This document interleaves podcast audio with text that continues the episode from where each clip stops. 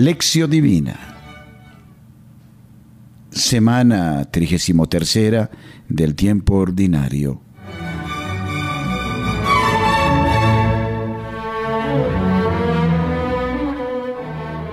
La primera lectura es del libro de los Macabeos, capítulo cuarto, versículos 36 al 37 y 52 al 59.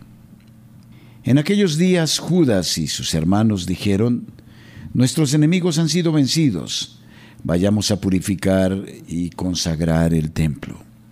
Reunieron todo el ejército y fueron al monte Sión. El 25 del mes de Casleu del año 148 se levantaron de madrugada y ofrecieron un sacrificio según la ley en el altar de los holocaustos que habían hecho. El altar fue inaugurado al son de himnos, cítaras, arpas y címbalos en el mismo día y hora en que había sido profanado por los paganos.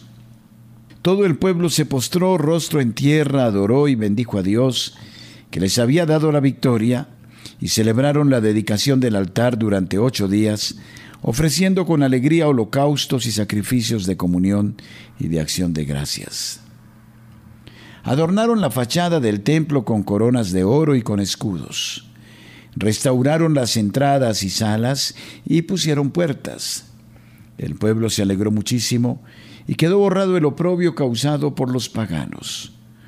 Judas, sus hermanos y toda la asamblea de Israel acordaron que la dedicación del altar se celebrase con alegría y regocijo cada año durante ocho días a partir del 25 de Casleu.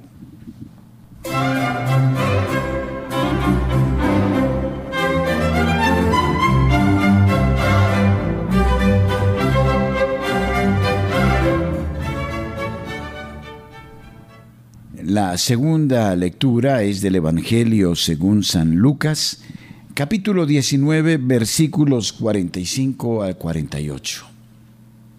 En aquel tiempo Jesús entró en el templo e inmediatamente se puso a expulsar a los vendedores, diciéndoles, Está escrito, mi casa ha de ser casa de oración, pero vosotros la habéis convertido en cueva de ladrones. Jesús enseñaba todos los días en el templo. Los jefes de los sacerdotes, los maestros de la ley y los principales del pueblo trataban de acabar con él pero no encontraban el modo de hacerlo porque el pueblo entero estaba escuchándolo, pendiente de su palabra. Palabra del Señor. Gloria a ti, Señor Jesús. Meditación. El fragmento del libro de los Macabeos cuenta la purificación y la nueva consagración del templo después de las primeras victorias de Judas Macabeo. Tras el lamento y luto por la desolación, a la que había sido reducido el santuario, se decide lo que van a hacer y se procede a los trabajos de reconstrucción. Por último llega el momento del rito. Por la mañana se ofrecen sacrificios sobre el altar reconstruido, consagrado de nuevo con cantos y música. El pueblo se postra en adoración, dando gracias al Señor, y prosiguen los ritos durante ocho días. El templo ha sido renovado por completo y ha quedado cancelada la vergüenza de la dominación pagana. Judas establece que la fiesta se celebre cada año durante ocho días con alegría.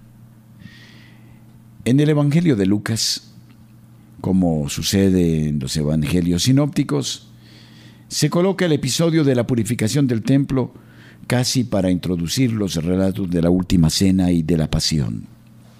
En este pasaje evangélico de Lucas se distinguen dos unidades, la expulsión de los vendedores y la enseñanza de Jesús que provoca la reacción de sus adversarios. En ambos casos, entra Jesús en el templo como cualquier judío observante, pero actúa con una autoridad que sorprende y desconcierta. Lucas no insiste en la descripción de los detalles particulares, sino que se limita simplemente a decir los vendedores, reuniendo así todos los comportamientos que, aunque no estén prohibidos, representan un ultraje para el lugar sagrado. Jesús los expulsa con dos citas proféticas, una de Isaías y otra de Jeremías. En la segunda parte se dice simplemente que Jesús enseñaba todos los días. La normalidad de su presencia en el templo y la serenidad de su actividad de maestro hacen resaltar el contraste entre los jefes y el pueblo. En efecto, mientras este último le escuchaba y le seguía, los jefes buscaban un pretexto para condenarle a muerte, aunque no sabían cómo arreglárselas. La palabra de Jesús es, una vez más, el signo de contradicción que revela los pensamientos secretos de los corazones y distingue a los creyentes de los incrédulos.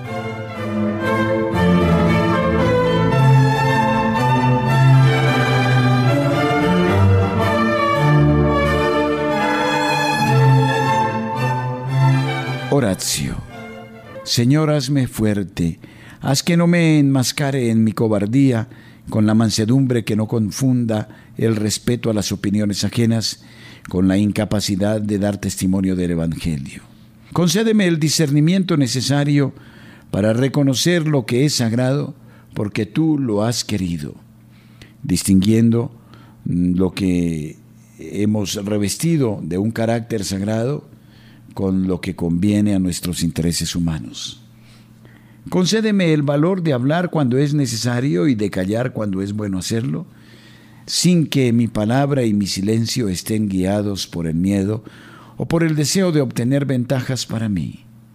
Guíame, Señor, en todo instante de mi vida y en todo lugar, porque el mundo entero es sagrado para ti como y más que los templos o las iglesias. Amén.